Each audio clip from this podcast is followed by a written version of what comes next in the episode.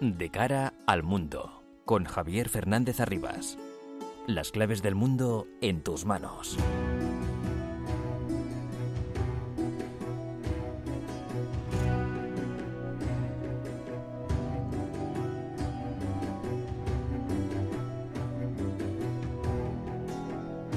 El mundo sigue muy, muy revuelto y todo lo que pasa nos afecta cada día más. Son las 10 de la noche, comienza de cara al mundo en la sintonía de Onda Madrid para analizar todo lo que ocurre en este bendito planeta llamado Tierra.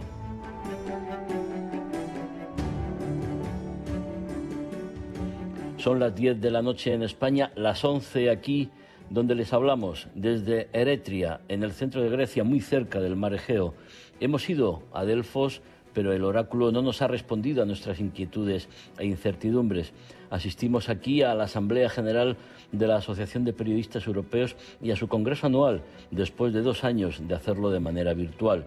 Muy ilustrativo y enriquecedor poder conversar con colegas de 17 países, muchos del este de Europa, y constatar los temores a Putin, temores que ya nos manifestaban en encuentros anteriores. Muy recomendable visitar esta región de la Grecia central, donde la cuna de la civilización y la historia nos permite reflexionar sobre el empeño del hombre en matarse por el poder y la conquista del territorio. Nos trasladamos varios siglos en la historia, pero el oráculo no da abasto y no nos puede responder a las cuestiones más relevantes. Las amenazas de Putin son o no son reales, extenderá su ambición a los países vecinos si se le permite triunfar en Ucrania usará el arma nuclear, la Unión Europea mantendrá su unidad o cada uno hará lo de siempre, sálvese quien pueda en la crisis energética y quizá lo que es origen de muchos males actuales. ¿Seremos capaces de acabar con los populismos demagogos y mentirosos, capaces de manipular a las masas? Hacerse con el poder utilizando la democracia y después ejercer un poder dictatorial. No es solo el caso de Putin, es el más grave por su agresión a Ucrania, pero el populismo oportunista nos, nos rodea, no se deje engañar. Putin decía que estamos en un momento muy peligroso, muy delicado y que los próximos meses, años van a ser determinantes para un futuro en paz en el mundo. El Consejo de Seguridad de la ONU, por otro lado, ha adoptado una nueva resolución para ampliar un año más el mandato de la MINURSO, las fuerzas de la ONU en el Sáhara. En la, resolución se insta a las partes a volver a la mesa de negociación y a buscar una solución pacífica, duradera y aceptable para las partes y rechaza la utilización de la violencia. Argelia y el Polisario atenderán estas peticiones del Consejo de Seguridad de la ONU, donde, por cierto, participa Rusia, aliado histórico de Argelia y del Polisario.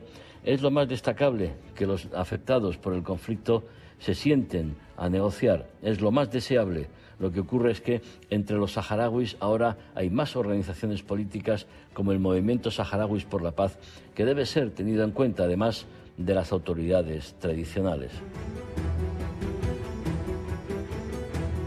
Hablaremos esta noche de los nuevos gobernantes en el Reino Unido con Rishi Sunak, en Italia con Giorgia Meloni y lo que pueda pasar este domingo en Brasil con Joao Bolsonaro y Lula da Silva.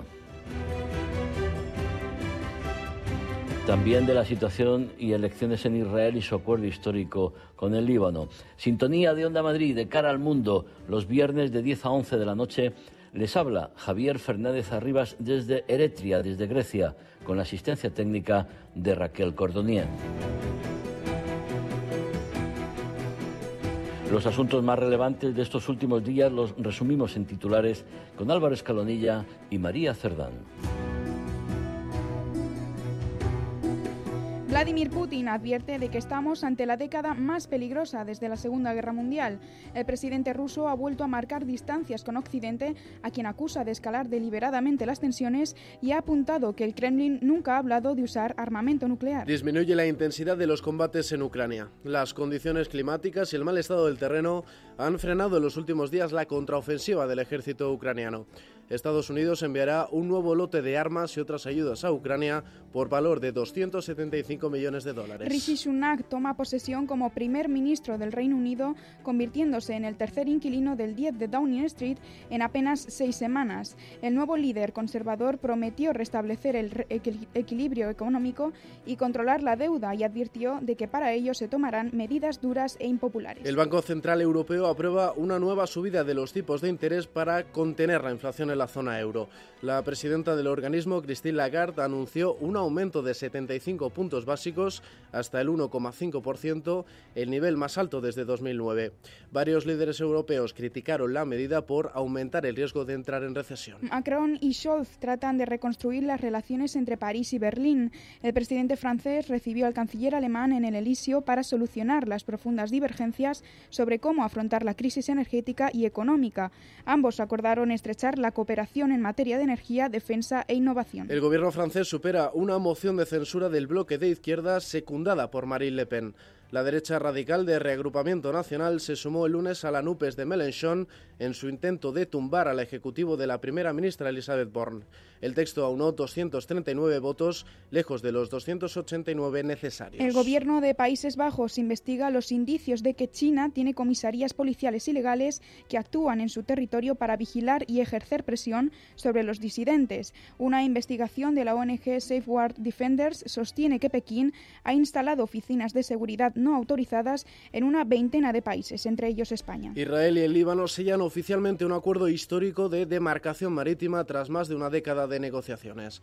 El primer ministro israelí Yair Lapid y el presidente libanés Michel Aoun firmaron un documento que delimita sus fronteras en aguas del Mediterráneo Oriental propuesto por el mediador estadounidense Amos Hochstein. El Parlamento de Irak da luz verde al nuevo gobierno del primer ministro Mohamed Shia al-Sudani, candidato de la formación chií pro-iraní Marco de Coordinación. Se pone fin así a un año de parálisis política desde las elecciones parlamentarias de octubre de 2021. Se cumplen también en Irán 40 días desde la muerte bajo custodia policial de Masha Amini, la joven kurda detenida por llevar mal colocado el velo. Miles de personas tomaron las calles de las principales ciudades del país y una multitud peregrinó hacia su tumba para conmemorar el fin del periodo de luto establecido en la cultura del Islam chií. El Consejo de Seguridad de la ONU prorroga el mandato de la MINURSO para el referéndum en el Sáhara Occidental hasta el 31 de octubre de 2023. El Consejo de Seguridad ha mostrado también su apoyo al enviado especial en el Sáhara, Estafan de Mistura, y ha celebrado los logros alcanzados gracias a las dos rondas de mesas de diálogo de 2018 y 2019. Empiezan en Sudáfrica las conversaciones de paz entre el gobierno de Etiopía y el Frente Popular para la Liberación del Tigray.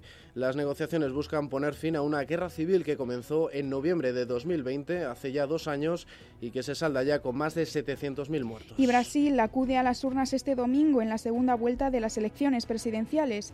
Los sondeos dan ventaja al expresidente y candidato del Partido de los Trabajadores, Lula da Silva, sobre el actual mandatario Jair Bolsonaro. De cara al mundo. Onda Madrid. Estamos hablándoles esta noche desde Grecia, desde la zona central, a unos 150 kilómetros al norte de, Atenas. Y con nosotros está pues, Pedro González, colaborador habitual de, de, Cara al Mundo, miembro también de la Asociación de Periodistas Europeos. Pedro, buenas noches. Buenas noches, Javier. Buenas noches, oyentes. Muy ilustrativo escuchar a los colegas eh, cómo hablan de, la amenaza de Putin, cómo están eh, pendientes de todo lo que ocurre, porque quizá nosotros desde, desde España eh, lo tengamos más lejos, pero ellos que están muy cerquita de aquí de, de, Rusia tienen eh, la flor, o sea, el miedo a flor de piel. La verdad es que se nota mucho hablando con ellos eh, esa distancia geográfica de los que estamos en la península ibérica. Y sí es verdad que aunque el mundo se ha hecho muy global y se ha hecho muy cercano, pero lo cierto es que tener las fronteras de la guerra tan cerca marca bastante.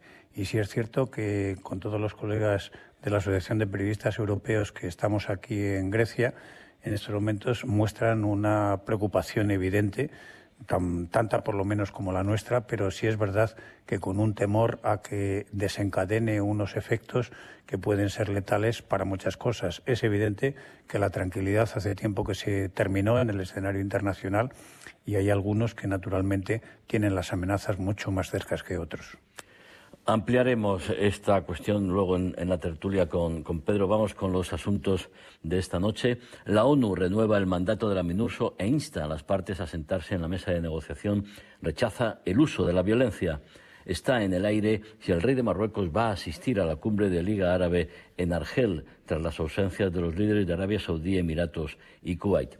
Nos lo cuenta Nerea Belmonte. La misión de Naciones Unidas para el referéndum en el Sáhara Occidental, también conocida como MINURSO, prolonga otro año más su mandato sobre el territorio norteafricano, un mandato que se extiende ya por más de 30 años desde que dio comienzo en abril de 1991 y que seguirá en vigor hasta el 31 de octubre de 2023. El Consejo de Seguridad el Consejo de Seguridad ha adoptado por 13 votos a favor y dos abstenciones la resolución 2654 relativa a la cuestión del Sáhara para la renovación del mandato de la MINURSO, decía el representante permanente de Marruecos ante las Naciones Unidas, Omar Gilale, que consideró que el texto, que ya no incluye el término referéndum, consagra la importancia de una solución realista, pragmática y sostenible, lo que solo puede ser la iniciativa de autonomía marroquí. En esta línea, el Ministerio de Exteriores alawí subrayó también también el creciente apoyo internacional de muchos y muy influyentes países al plan de autonomía de Rabat. La resolución 2654 de la ONU ha pedido también el fin a la violencia entre ambas partes y ha llamado al Frente Polisario y a Marruecos, junto a Mauritania y Argelia, a entenderse y colaborar, y colaborar con el enviado especial para el Sáhara, Estafan de Mistura. Sin embargo, Sidi Omar, el representante del Frente Polisario ante Naciones Unidas, ha rechazado cualquier proceso de negociación diferente, en fondo o forma, a lo establecido por la ONU y por la Unión Africana. Esto incluye cualquier negociación en la que Argelia esté presente, tal como pide Marruecos. Así, mientras Rabat alaba los importantes avances logrados por la MINURSO, el Frente Polisario lamenta el estancamiento prevaleciente de la misión y critica que ésta no cuenta con mecanismos prácticos para garantizar la, la plena efectividad del mandato. Por otra parte, continúan las dudas sobre la, presencia del rey alawí Mohamed VI en la cumbre de la Liga Árabe, celebrada en Argel durante los próximos 1 y 2 de noviembre. El encuentro llega justo después de que Argelia asuma la presidencia rotativa de la organización y esperaba servir para que las naciones árabes profundizasen sus vínculos. Ahora estará marcado por la ausencia de varios pesos pesados del mundo árabe. A Mohamed bin Salman, príncipe heredero de Arabia Saudí, se sumarán también las ausencias de los líderes de Emiratos Árabes Unidos y Kuwait. Gustavo de Aristegui, diplomático, experto, analista internacional, colaborador de la revista Atalayar y de este programa. Gustavo, buenas noches. Muy buenas noches, Javier. Señor de Aristegui, la resolución del Consejo de Seguridad de la ONU insta a las partes a volver a la mesa de negociación. ¿Piensa usted que, que esto puede contribuir a que de una vez por todas Argelia, eh, y teniendo en cuenta que la resolución se ha aprobado en el seno del Consejo de Seguridad, donde por cierto está Rusia, y por eso pueda hacer que se abran ciertas puertas a, la negociación y a una solución del conflicto. Bueno, hemos visto que, eh, los, esfuerzos verdaderamente impresionantes de Staffan de Mitsura han dado algún tipo de fruto, porque eh, sí se ve, hemos visto durante los 30 años que ha durado el mandato de la MINURSO que los, las resoluciones suelen ser una un, copia-pega de, las anteriores con muy pocas variaciones sobre la anterior. Yo creo que hay varias novedades en esta, no solamente el apoyo al, representante especial del secretario general, eh, yo creo que hay más una, una voluntad real del Consejo de Seguridad de apoyar los esfuerzos de Staffan de Michura. Yo lo conocí cuando era cuando era secretario de Estado italiano y estaba estaba negociando con, con la India eh, la, liberación, digamos, el que les permitiesen salir a, unos, a unos eh, carabinieri eh, italianos que estaban en arresto domiciliario en la residencia del embajador de Italia allí, lo gestionó muy bien. Después estuvo como representante especial para, para Siria, donde, donde yo creo que hizo un excelente trabajo también. Yo creo que es uno de los mejores eh, ejemplos de la vieja diplomacia en, la vieja escuela en el mejor sentido del término.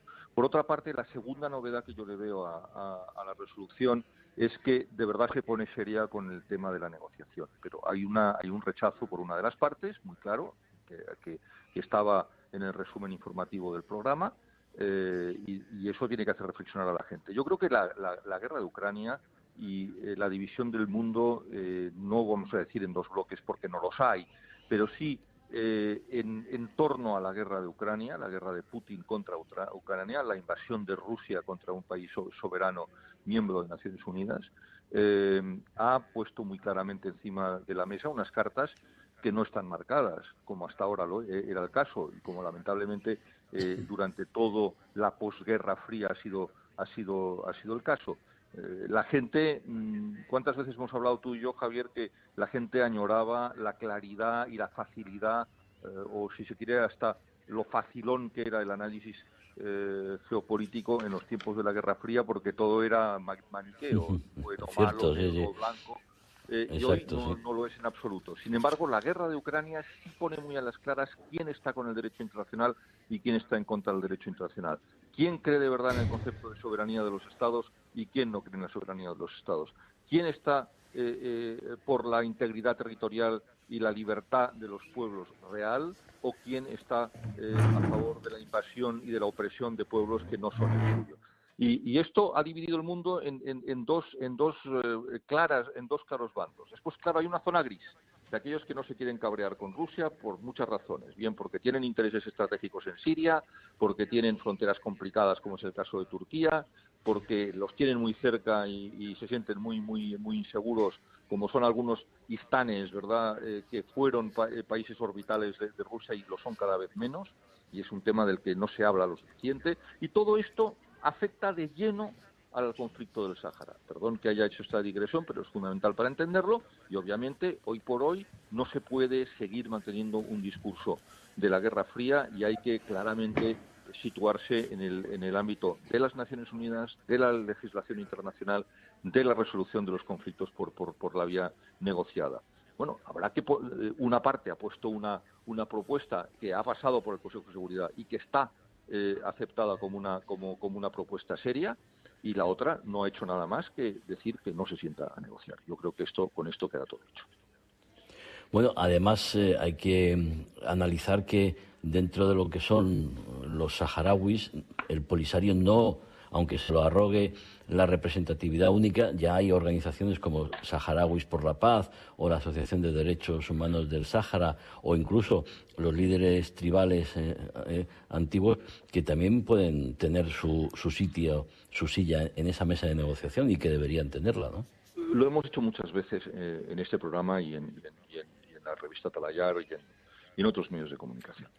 el mundo saharaui no es homogéneo ni es unívoco y sobre todo es cambiante. ¿eh?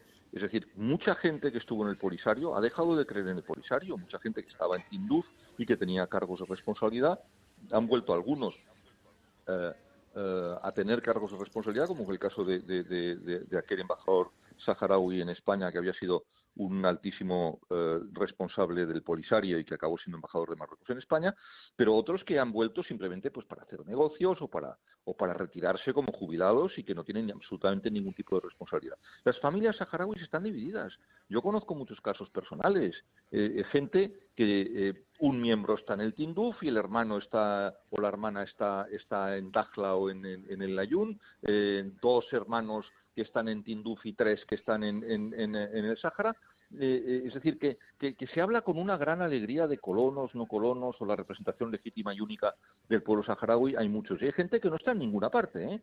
Gente que lo que quiere es que haya un acuerdo por fin, que se abran las fronteras, que se puedan unificar las familias y que la gente que vive en unas terribles condiciones en los campamentos de Tinduf, que son responsabilidad del país que, que acoge, pues que francamente tengan el derecho y la posibilidad de elegir dónde quieren vivir, porque hoy por hoy no es el caso.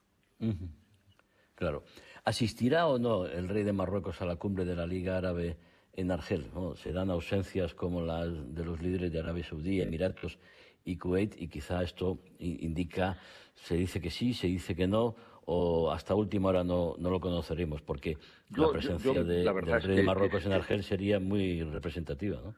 Eh, me, resisto a hacer una especulación al respecto. En efecto, sería un golpe de efecto sin, sin, sin precedentes, ¿no? Sobre todo en este momento que las relaciones diplomáticas formales están rotas, están rotas por parte de Argelia que rompió relaciones diplomáticas con Marruecos.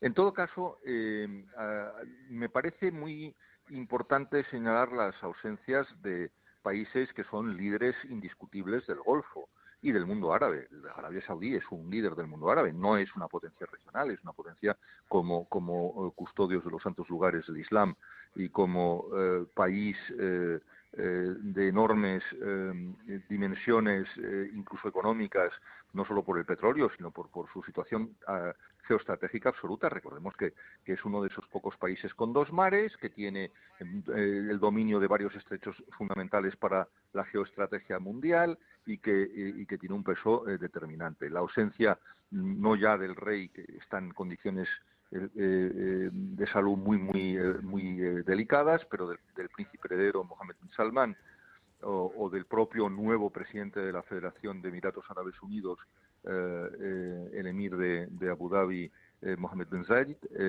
son muy significativas. Y Kuwait, un país que es cada vez un país más neutro, que no tiene conflictos con nadie, que cuando hay los, los, enfrentamientos en el Golfo entre unos y otros siempre intenta mediar, que nunca se pone muy claramente de, de un bando o de otro.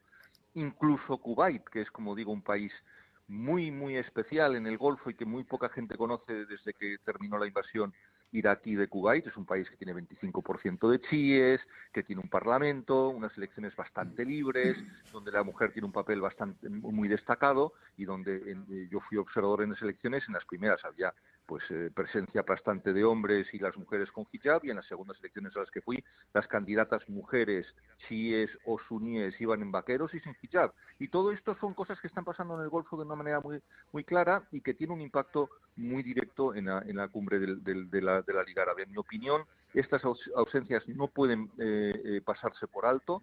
Em, la Liga Árabe pasa por un, un mal momento. Hay unas divisiones internas nunca ha habido una gran hermandad, no nos engañemos, eh, pan-árabe mundial. Eh, eh, hay más rivalidades que, hermandades y todos los intentos de la República Árabe Unida, Siria, Egipto, etcétera, etcétera, etcétera, han fracasado todas estrepitosamente, porque siempre hay muchísimos intereses y fricciones, sobre todo entre los países fronterizos. Mm, eh, heridas mal curadas del pasado, muchas veces son el mismo pueblo pero divididos por una frontera artificial y sin embargo acaban llevándose muy mal aunque sean el mismo pueblo, pues ejemplos hay muchísimos, no voy a decir ninguno para no herir susceptibilidades y por lo tanto a mí se me antoja francamente difícil que en este momento eh, eh, de ausencias muy significativas acabe acudiendo el rey, el rey de Marruecos a la cumbre. Señor de Aristegui, volvamos a la geopolítica mundial. Ha hablado usted de la invasión rusa. ¿Qué, sensación le produce cuando escucha a Putin decir que, bueno, que estamos en una situación muy peligrosa? Al menos eh, nos tranquiliza un poco, aunque tampoco es que sea mucho de fiar, que no acabo de volver a ver Acabo de volver a ver íntegro el discurso de, Putin en la, en la CNN hace unos minutos eh, y la verdad es que eh, es un poco como, si me permite usted la, comparación un poco tosca, eh, es como un señor que se está paseando con un lanzallamas cerca de un polvorín y diciendo nunca hemos estado en una situación más peligrosa. Y dice, hombre, si se, si, apaga usted el lanzallamas O, se aleja usted del polvorín, es que la causa de que estemos en una situación peligrosa es usted. Entonces esto, pero para continuación decir que es la parte más importante del discurso y que no la he visto eh, comentada en casi ningún medio español, es que el tío cuando le preguntan, oiga, ¿y usted eh, eh, qué pasa con esta amenaza del uso de las, de las armas nucleares? Ah, no, yo nunca he dicho eso. Nosotros no, jamás. ¿Pero qué? ¿Dónde han sacado ustedes eso? Es decir, es como, como el tío en el matón del colegio que, le dice a un, a un chico que está sentado te voy a partir la cara y cuando se levanta mide dos metros, y dice, oye, oye, perdona que me he confundido, no sabía que eras tú. ¿Eh? Pues esto es un poco lo mismo, porque claro, cuando ve... También dijo que no iba a invadir Ucrania. Sí, es verdad. No, yo creo que este problema no está, no, no está en las palabras ni en las intenciones. Lamentablemente va a estar en las acciones. Y las acciones van a estar presididas por las escaladas. Y las escaladas son imprevisibles. Eh, eh, cuanto más territorio pierda Rusia, cuanto peor le vayan las cosas en el frente militar, cuantos más generales y coroneles pierda y los está perdiendo todos los días, cuanto más incompetentes se demuestren las tropas de, reclutamiento forzoso, que es, inevitable, si, si, los ucranianos han derrotado con, con, con, eh, con, gran eficacia a las tropas profesionales rusas, que no harán con los, con los reclutas? Si, si los, los, los, los generales con mayor prestigio, algunos muertos, otros destituidos, eh, otros simplemente siguen eh, cosechando fracasos en el frente, sean sustituidos por eh, coroneles y generales con menos, menos, experiencia que simplemente están en unidades estáticas en, Siberia o en las fronteras con Mongolia o con China o que están, digamos, al, frente de, silos de, de, misiles nucleares pero que nunca han entrado en acción, cuando estén ellos en el frente, ¿qué eficacia van a tener? En mi opinión, ninguna. Es decir, y el problema está es que, esta guerra para Putin es existencial, pero para él, no para su país. Cuando él dice que Rusia está luchando por su propia existencia, está luchando por su propia existencia él. El único que tiene riesgo existencial en esta guerra es Vladimir, Vladimir Putin. Eh, si Vladimir Putin pierde la guerra, los escenarios, en mi opinión, son extraordinariamente malos. No quiero tampoco alarmar. El primero, vamos a hacer los tres. El primero es que eh, las cosas vayan muy mal en Ucrania y haya una escalada que acabe eh, terminando en el uso de un arma nuclear táctica que, en mi opinión, a diferencia de lo que he escuchado en algunos militares, eh, incluso españoles, muy experimentados y quienes admiro y respeto muchísimo, es que no solo se van a emplear contra infraestructuras críticas, eso ya lo están haciendo con armas convencionales y con enorme letalidad, sino que lo van a utilizar contra unidades ucranianas concentradas. Eliminar una brigada o un regimiento entero con un arma nuclear táctica es una posibilidad real en el día a día.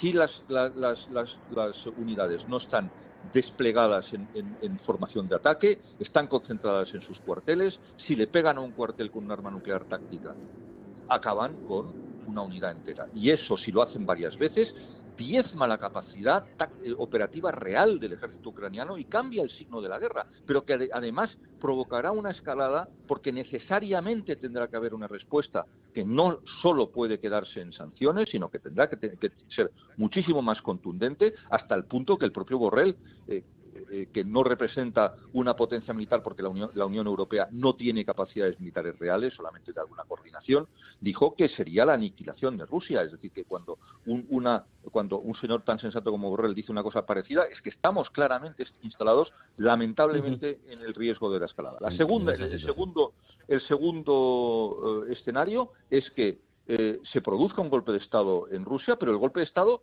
a diferencia de lo que dicen algunos analistas que tienen un optimismo digno de mejor mención, es que será para peor. El golpe de Estado en Rusia sería que los más duros del lugar deponen a Putin porque les parece que no está siendo suficientemente duro en la guerra contra Ucrania y ahí pueden estar seguros ustedes que la, utilización de armas nucleares tácticas no será puntual, será muchísimo, será generalizada, porque acabarán con la, querrán acabar con la guerra eh, eh, eh, de, un solo golpe. Y el tercer escenario es también muy malo. El tercer escenario es que si Occidente empieza a flaquear y le obligan a Zelensky a una mala negociación que implique la cesión de ciertos territorios que al principio de la guerra habría hecho y que hoy sería impensable, eso desencadenaría una revuelta popular de los ucranianos en contra de su presidente y eso sería un desastre también, porque después de tantos decenas de miles de muertos, de, haber arruinado la economía del país, de haber sometido al exilio, al, al, hambre, a la opresión de Rusia algunos eh, eh, eh, una parte del territorio ucraniano, los ucranianos no van a aceptar nunca una negociación desfavorable con Rusia. Por lo tanto, los tres escenarios son absolutamente catastróficos. La única, la única alternativa a los tres es una victoria de, de, de, Ucrania contra Rusia y que la sensatez prevalezca en Rusia y que si hay un golpe de Estado o si deponen a Putin sean los moderados y no los radicales. Sí, me acaba usted de dar la noche. Por cierto, si me permite, señor Diaristegui, nos vamos a ir a Ucrania porque María Senovilla, periodista, colaboradora de Atalayar, sigue allí. María, buenas noches. ¿Dónde estás? Buenas noches, Javier. Pues mira, yo acabo de llegar de recorrer eh, la parte norte de Kharkiv, las poblaciones que han sido liberadas junto a la frontera con Rusia, a dos, tres kilómetros del país, pues poblaciones como que, que están en la región de Bobchansk o en el norte de Dergach y poblaciones como Kozachalopán. Ajá. Eh, siguen, siguen encontrándose fosas comunes en, esa, en esa zona, ¿no? Así es, es una, se ha convertido yo creo que ya en una constante a medida que, que, se termina de liberar el territorio de esta provincia, se encuentran tanto lugares de enterramiento masivos y, bueno, los, cuerpos que van apareciendo, que van exhumando en esas fosas comunes tienen signos de tortura y claro, si tienen signos de tortura es porque hay cámaras de tortura en las que se ha torturado tanto a militares como a población civil. Yo visité dos de estas cámaras de tortura ayer en Cozachalopán, eh, en una población, como te digo, que está a tres kilómetros de la frontera más al norte con Rusia y te puedo asegurar que fue de lo peor que he visto a lo largo de estos ocho meses de guerra. Em, los bombardeos rusos son constantes. ¿Cómo andas de electricidad, de frío? Porque ya ahí entra el invierno.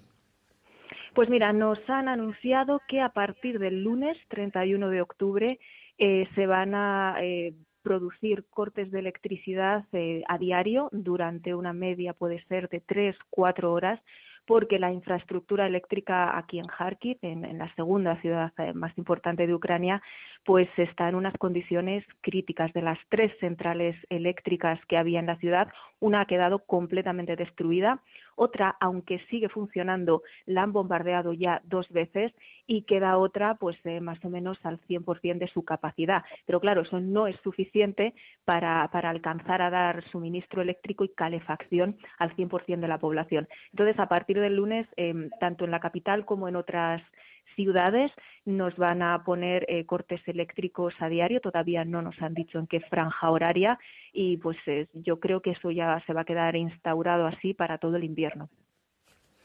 ¿Y qué pasa con los colaboracionistas? Querías eh, comentarnos eh, qué, cuál es su situación.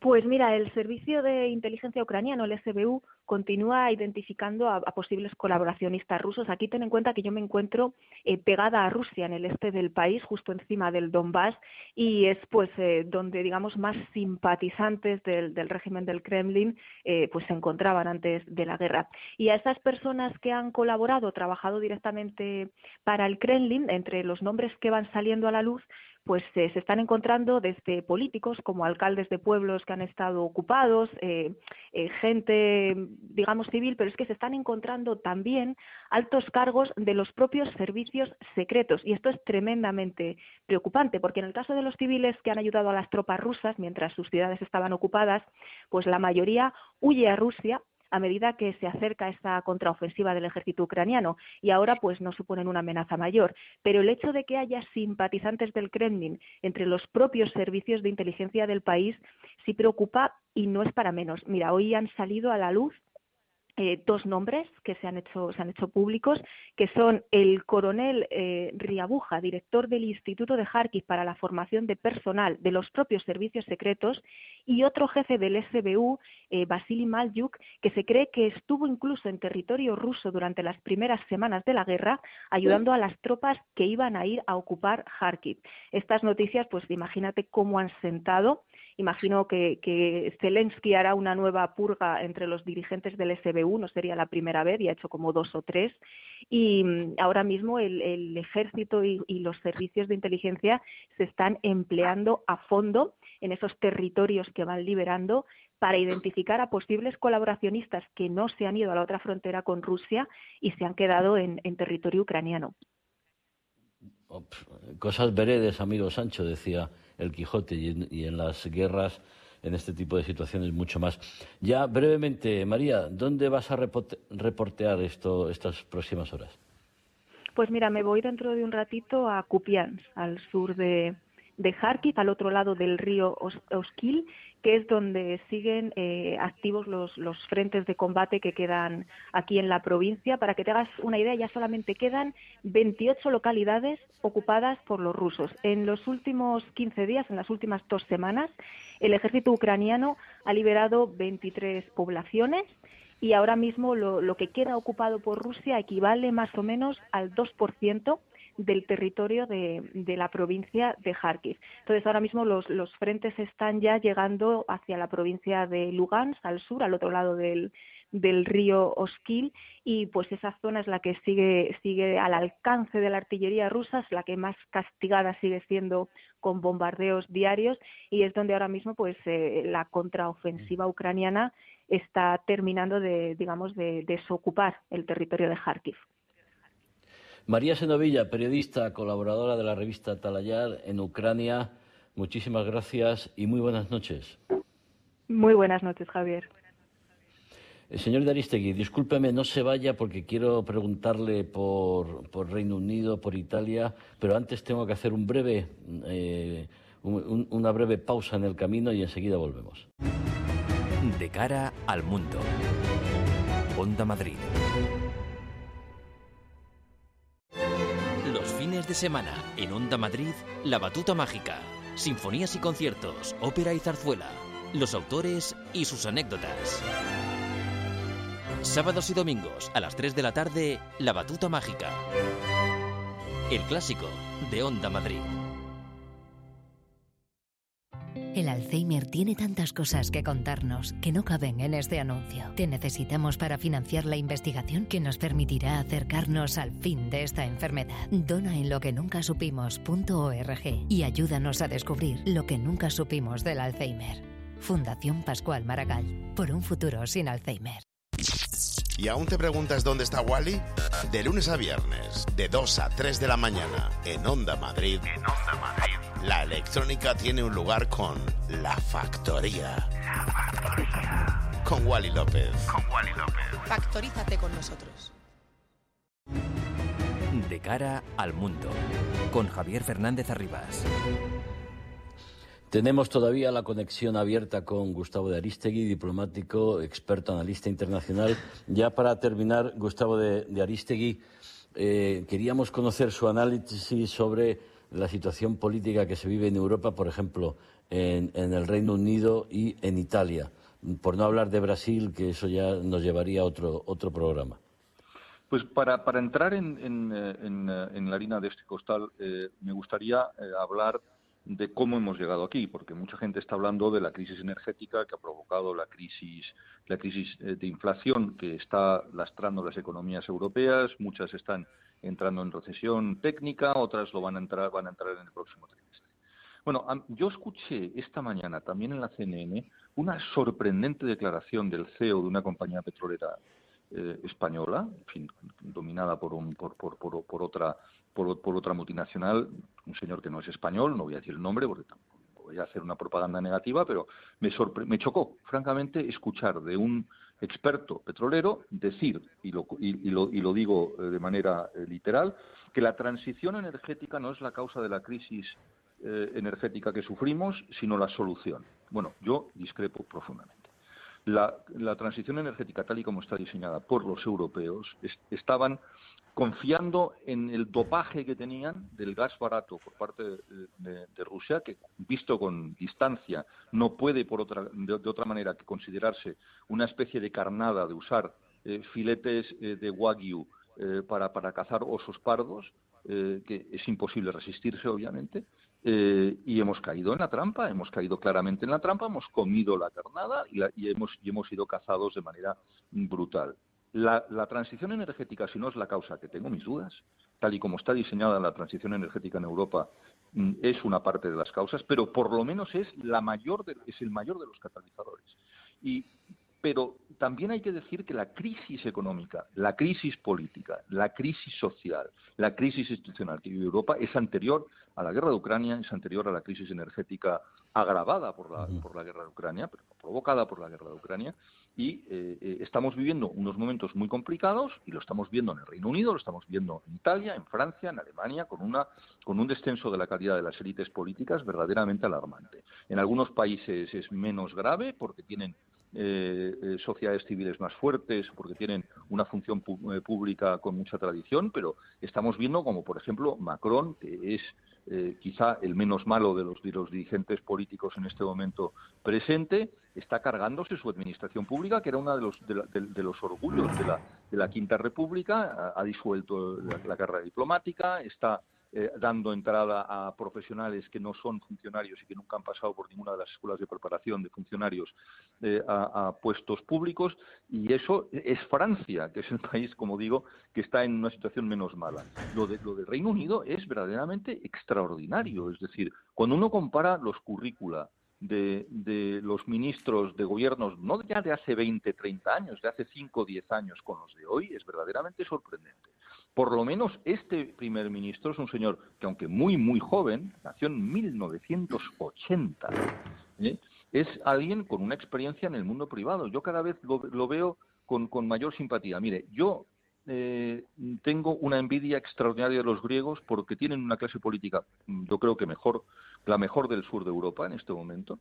Y el primer ministro griego, griego, Mitsotakis, es un señor que habla varios idiomas, es lo inglés perfectamente, es un señor que ha pasado por Harvard, eh, que tiene varios títulos eh, eh, del máximo prestigio y que tuvo un éxito espectacular en, el mundo privado, en la banca privada, antes de volver a la política, de, donde a la que pertenecía por, por, por, por, estirpe, puesto que su padre también fue primer ministro de Grecia.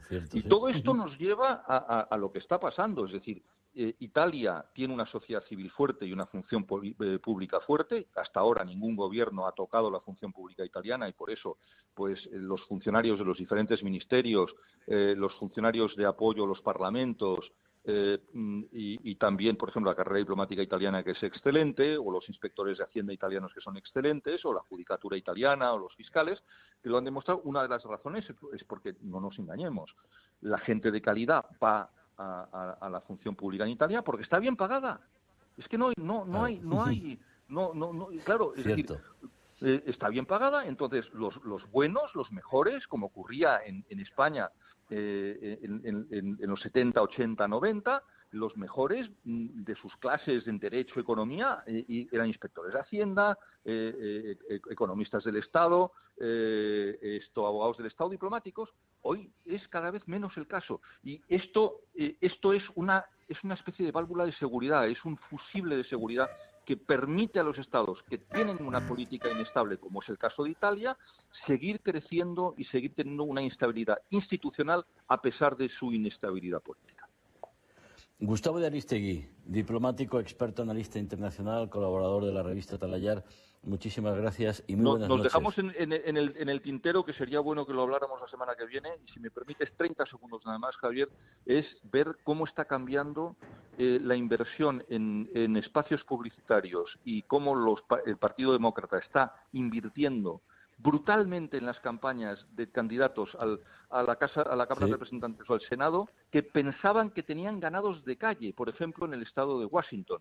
Es espectacular, es una cuestión que me gustaría ah, hablarlo porque las elecciones de, de, midterm que, que, son dentro de menos de dos semanas van a arrojar muchas, muchas, muchas eh, sorpresas.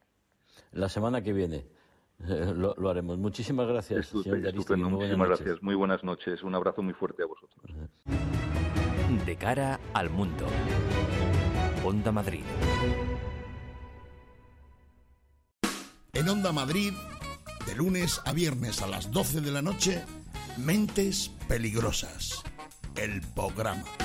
Con Mariano Mariano, que se me ¿Quieres impulsar tu negocio? ENISA financia el futuro que queremos. Si en tu empresa las mujeres son relevantes y desarrolláis tecnologías innovadoras, descubre las ventajas del préstamo participativo de 25.000 a un millón y medio de euros en enisa.es. Financiado por la Unión Europea Next Generation Plan de Recuperación, Ministerio de Asuntos Económicos y Transformación Digital, Gobierno de España. Estrenos de cine, series, bandas sonoras y todito todo del mundo audiovisual en... Última sesión, el mejor programa de ficción audiovisual de las ondas españolas, por lo menos de las madrileñas. Yo creo que sí. Yo creo que también. Presentado por... Manuel Martínez Velasco. Carlos Honorato Guerra. ¿Y si lo decimos al revés alguna vez? Guerra Honorato Carlos. Velasco Martínez Manuel. Y saben de lo que hablan. Mi cerebro es como ese chiste de Mafalda que está midiéndose la cabeza con una cinta métrica y dice, me cabrá en la cabeza en la escuela todo lo que me van a enseñar. No me cabe más cine en la cabeza. Última sesión, sábados a las 11 de la noche y domingos a las 10 en Onda Madrid.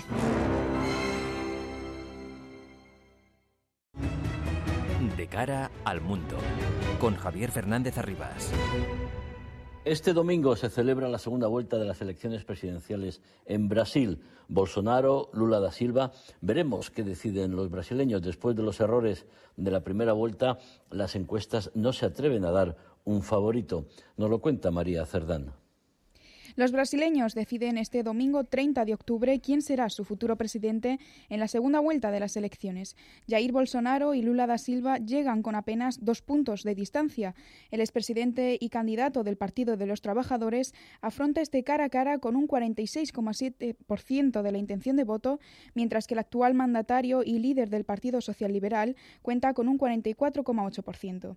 La ventaja de Lula es importante, aunque no decisiva, para determinar el ganador de las elecciones de hecho, en la primera vuelta las elecciones daban una victoria a Lula suficiente para tener que evitar la segunda vuelta, pero los pronósticos no se cumplieron y los resultados fueron más ajustados. Lula consiguió un 48,33% delante del 43,28% de Bolsonaro. Esta segunda vuelta, en cambio, cuentan con los candidatos que quedaron entonces en el tercer y cuarto puesto, Simón Tebet y Ciro Gómez, que han anunciado que apoyarán a Lula este domingo. Y a dos días de la celebración de esta segunda vuelta, Bolsonaro ha vuelto a sembrar dudas sobre la validez de las elecciones. El presidente brasileño ha presentado una denuncia en la Corte Suprema contra los magistrados del Superior Tribunal Electoral, electoral a quienes acusa de intentar perjudicarle. Unas acusaciones que se suman a las que ha realizado durante toda la campaña sobre la limpieza del sistema de votación electrónico y su amenaza de no aceptar el resultado electoral en caso de derrota. Vladimir Putin, volvemos a la invasión rusa de Ucrania, descarta de momento el uso del arma nuclear, como hemos hablado con Gustavo de Aristegui, pero advierte al mundo de que vivimos un decenio muy peligroso, el más delicado, dice, de la historia reciente. Ataques contra Kiev, mientras Ucrania ataca territorio ruso, ataques que Estados Unidos quiere parar para evitar una escalada mayor de cuestión de la violencia. Los últimos datos los tiene Álvaro Escalonilla. Vladimir Putin ha negado estar preparando un ataque nuclear sobre Ucrania. No tenemos ninguna necesidad de hacerlo, ni tiene sentido ni político ni militar, declaró el presidente ruso durante una intervención en una conferencia anual de política exterior celebrada el jueves a las afueras de Moscú. En un nuevo discurso trufado de críticas y amenazas veladas a los países occidentales, Putin advirtió de que estamos en la década más peligrosa desde la Segunda Guerra Mundial y volvió a insistir en que Ucrania planeaba detonar una bomba sucia no aportó pruebas. El secretario de Defensa de Estados Unidos, Joe Austin, dijo el jueves que el Pentágono tampoco tenía indicios de que ninguna de las partes tuviera la intención de detonar este tipo de arma radiactiva pero la escalada nuclear se mantiene. Estados Unidos enviará a Ucrania un nuevo paquete de armas y otras ayudas por valor de 275 millones de dólares. El objetivo, dijo Joe Austin, es reforzar a las tropas ucranianas antes de la llegada del general invierno. Los combates sobre el terreno parecen haberse ralentizado en los últimos días. Kiev sostiene que la dureza del terreno y el mal tiempo han frenado su principal contraofensiva en Gerson, en la provincia del sur. Pero más allá del campo de batalla, Moscú ha afirmado que no se están cumpliendo las condiciones del acuerdo para la exportación de cereales y fertilizantes a través del Mar Negro. El Kremlin amenaza ahora con bloquear la prórroga de un acuerdo que consiguió mitigar la incipiente crisis alimentaria. Lucas Martín, experto, analista internacional, colaborador de Atalayar. Buenas noches. Buenas noches, Javier. Lucas, ¿qué te dicen estas advertencias de Putin? Bueno, en primer lugar, que el que Putin diga o niegue el tema nuclear, yo creo que estamos acostumbrados a que Putin no le dice la verdad y al médico, ¿no? O al menos Rusia. Eh, decían que no iban a invadir Ucrania, su intención era invadirlo, y lo hicieron. Entonces, yo lo pondría un poco en cuarentena. Eh, no obstante, es cierto que ahora mismo el escenario no parece que va a llevar a ese, a ese punto, ¿no? Eh, quizás hay otras posibles acciones por parte de Rusia más preocupantes y, más inmediatas que se pueden dar en el corto plazo. Como lo de la presa de Nova Kárkova, ¿no? y la situación Efectivamente. Efectivamente. Eh, yo voy a hemos repetido varias veces que esta guerra o gran parte de esta guerra se va a seguir en la zona de Gerson y Rusia se está replegando, eh, no pueden aguantar, las tropas están aisladas y evidentemente eh, el miedo de Rusia es que si Ucrania eh, captura Gerson, crucen el río y continúen avanzando hacia Crimea. Eh, con lo cual, la única forma de parar a las fuerzas ucranianas va a ser volar la presa. Y quiero recordar aquí que por mucho que se haya intentado decir que Ucrania tiene intención de atacar la presa, eh, es imposible. Es decir, eh, para volar esa presa tienes que controlarla y solamente se puede volar con explosivos colocados ad hoc. Y eso a día de hoy solamente puede hacerlo Rusia. Lucas, ¿qué es una bomba sucia? Tú que conoces estos temas. Bueno, una bomba sucia es, un, es una, básicamente un explosivo convencional, una bomba convencional, a la cual se añaden elementos radioactivos que con la explosión de, este explosivo lo que hacen es dispersar radiación. Es decir, no provoca destrucción que provoca un artefacto nuclear, pues no es una explosión nuclear, pero sí lo que hace es contaminar de radiación pues una zona en función, de, evidentemente, del tamaño del explosivo y de la cantidad de, elementos radiactivos que se le, se le haya añadido. Pedro, a ti lo de la bomba sucia, ¿qué te, qué te parece? Hombre, pues a mí me parece que siempre es una posibilidad que acarician todos los eh, belicosos pobres, por así decirlo, los que no disponen de armas nucleares como, como Dios manda, por así decir, ¿no? Y bueno, es una posibilidad que naturalmente acarician todos aquellos que tratan de hacer una acción importante eh, para, digamos, eh, darle más fuerte a alguien que es más poderoso y que tiene ese tipo de armas. Eh, que lo emplee Ucrania, desde luego, no entra dentro de lo posible, porque evidentemente está muy controlada tanto en la ayuda por las eh, eh, potencias occidentales como por sus propias alianzas. Pero en cualquier caso, lo que es lo que es más posible en cualquiera de los casos que pudiera ser más utilizada por Rusia que por Ucrania, en este caso concreto. Claudia Luna Palencia, escritora, periodista mexicana, colaboradora de Atalayar. Buenas noches. Buenas noches, compañeros queridos. A mí en lo personal, antes de que me preguntes, te voy a decir que a mí me parece que Putin es un psicópata que está jugando con nuestros miedos, que está jugando con nuestras emociones y que está jugando con nuestros mayores temores y que no va a tocar ninguna bomba eh, nuclear, no vamos a llegar a ese a ese escenario porque la respuesta de Occidente ya se ha dejado decir que va a ser muy clara. Entonces, eh, escalar a ese nivel significaría no solamente una catástrofe para Europa, sino para todo el mundo. Y ahí en ese momento ya eh, Putin perdería pues eh, todos los apoyos que tiene hasta hasta el momento por parte de sus de sus aliados. No, yo lo que veo es a un Putin pues cada vez más acorralado y bueno pues claro tratando de amagar. No, lo último es que han dicho es la posibilidad de destruir los satélites ¿no? de Estados Unidos y es como ese perro que ladra no muerde, ¿no? Y, que siga diciendo amenazas, pero que realmente, eh, pues en el terreno lo, estamos viendo, ¿no? Están muy rebasados. Si la guerra está escalando en muchos sentidos, yo no descarto que pueda llegar, eh, pues a involucrar, ¿no? A otros actores de, de Europa del Este, ¿no? Eh, no, no lo descarto porque hemos llegado, lo habíamos dicho con Pedro, eh, a, un punto de no retorno y ahora las tropas eh, ucranias están recuperando pues cada vez más, más territorios, ¿no? Lo último que sabemos es cómo se ha venido, bueno, tratando de recuperar este territorios que están dentro de Donetsk, han ahora terminado de, de evacuar Gerson eh, el ejército ruso eh, y, vemos bueno cómo pues la batalla no esta batalla eh, se complica más. A mí lo que me preocupa en lo personal es un Pearl Harbor no y, lo que más me preocupa además de eso es la posibilidad de que se involucren no otros actores eh, de manera indirecta a la guerra, en este caso, por ejemplo, algo que pasa entre Irán e Israel, algo que suceda entre Corea del Norte y Corea del Sur, Corea del Norte y Japón, porque hay que considerar que tenemos a un lunático en Corea del Norte que lleva 27 misiles lanzados de distintas escalas, tamaños y, y potencia a lo largo de este año y donde caiga un misil en territorio equivocado, ahí me parece que podemos sumar ese contexto a una guerra que ya está pues entre Occidente y los demás. Sí, esa, esa extensión, Claudia, Bueno, Pedro y yo que estamos aquí en, la Asamblea General de la Asociación de Periodistas Europeos en Grecia, pues eh, es latente, patente y además eh, los colegas de estos países limítrofes con, Rusia, efectivamente la extensión pues eh, para ellos es un riesgo y es un temor evidente. Eh, Lucas, ¿tú crees que se pueden destruir los satélites así como así, como ha amenazado en Rusia y como Estados Unidos advierte que, ni se le ocurra?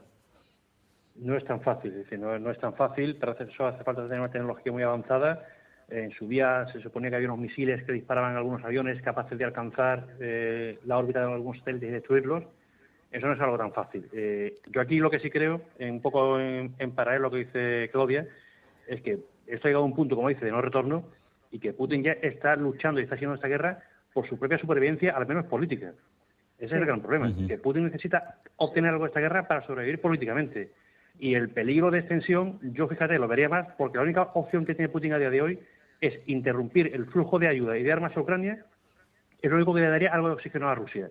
Y eso, evidentemente, no lo puede hacer militarmente, no tiene capacidad, eh, no sabe meter en una guerra con, ningún país OTAN para provocar una guerra contra la OTAN, eso no va a hacerlo, pero cuidado porque tiene otras armas eh, que pueden desestabilizar Europa, como por ejemplo actuar en zonas como África y provocar un flujo migratorio masivo, y eso nos crea un problema. Y, mm. quizás por ahí, en, un, medio plazo, puedan ir los tiros. ¿eh? Sí, a mí me lo comentaban, estuve en Marruecos hace poco y alguien me lo, me lo comentaba. Pedro, decías que no podíamos dejar de comentar hoy ese acuerdo histórico entre Israel y Líbano con la de, las demarcaciones marítimas, la explotación de gas y sobre todo teniendo en cuenta que Israel tiene elecciones dentro de pocos días. Bueno, en principio lo que está claro es que, como decía el propio Yair Lapid, el primer ministro israelí, siempre es bueno firmar un acuerdo eh, de estas características con un país enemigo. Así lo ha definido y yo creo que evidentemente es muy importante y muy importante también que en ese sentido ha imitado a, su gran rival que es Netanyahu, que no tenía ningún empacho en sus elecciones en utilizar eh, sus contactos y su política internacional para naturalmente promocionarse. Lo mismo estrechaba la mano de Obama que de Donald Trump y tenía algún tipo de acción. Yo creo que es un es un acuerdo bastante importante el que se ha firmado con Líbano, está bendecido por Estados Unidos, por otra parte, y naturalmente pues eh, amplía el poder de seducción de, Israel y normaliza eh, de alguna manera las relaciones con un vecino que no dejaba de ser un adversario y que además pues eh, tiene, como todos sabemos, una influencia muy importante por parte de Irán. Y a este respecto quisiera hacer también una referencia que combina un poco la situación de Israel y de Ucrania. Es decir, los famosos eh, drones de fabricación iraní que, están, que está utilizando Rusia en Ucrania, eh, bueno, aparte de hacer el daño consiguiente que están produciendo en las infraestructuras de Ucrania, que es verdaderamente notable, y, y consiguiendo unos éxitos que son verdaderamente a la vista de todos, a mí me parece también que es una advertencia seria al propio Israel porque evidentemente Israel, que ha dicho numerosas veces que no va a permitir bajo ningún concepto que Irán se convierta en una potencia nuclear, pero sí es evidente que esa capacidad de destrucción supuestamente frente a un enjambre de drones no sería fácil de contrarrestar. Y mm, presupongo que la famosa cúpula de hierro que protege a Israel tendría que ser muy reforzada en el caso de que entrara en un conflicto con Irán y este, naturalmente, le lanzara ese enjambre de drones que ya vemos los resultados eh, que está teniendo tan devastadores en Ucrania. Bueno, y lo hemos visto porque los hutíes en Yemen también tienen esos drones y han atacado Arabia Saudí. No sé si tenemos tiempo, pero 25 segundos, eh, Claudia. ¿tú Mira, yo justo esta semana, justo esta semana entrevisté a Uzi Rabi, el director del Centro Moshe Dayan, Dayan de la Universidad de Tel Aviv, y él me hablaba al respecto, bueno, de cómo se esperan las elecciones del 1 de noviembre en Israel, y él me decía lo siguiente, porque hacíamos la reflexión, claro, Israel lleva eh, más de cuatro primeros ministros en los últimos años, está pasando lo mismo que en el caso de Italia, en el caso de Reino Unido, y él me hablaba de esa significativa crisis que está viviendo, crisis política que están viviendo los sistemas liberales que, bueno, reflejan, por supuesto, que algo no muy bueno está pasando dentro de las sociedades de cada país. Y bueno, hay que ver estas elecciones en Israel, son eh, prácticamente, podrían marcar el regreso de Netanyahu. Y ahí agárrate, compadre, porque vamos a ver qué pasa. Y a ver qué pasa también el próximo domingo en, Brasil entre Lula da Silva y Bolsonaro. Claudia, Lucas, Pedro, muchísimas gracias, buenas noches, no tenemos tiempo para más. Un abrazo. Un abrazo. Buenas noches. A punto de dar las 11 de la noche, las 12 aquí en, en Grecia, en Eretria. Este viernes 28 de octubre hemos puesto las claves del mundo en sus manos. En Onda Madrid les hablamos desde Grecia, asistimos a la Asamblea General de la Asociación de Periodistas Europeos. Con mucho gusto, como siempre, feliz fin de semana les habló Javier Fernández Arribas.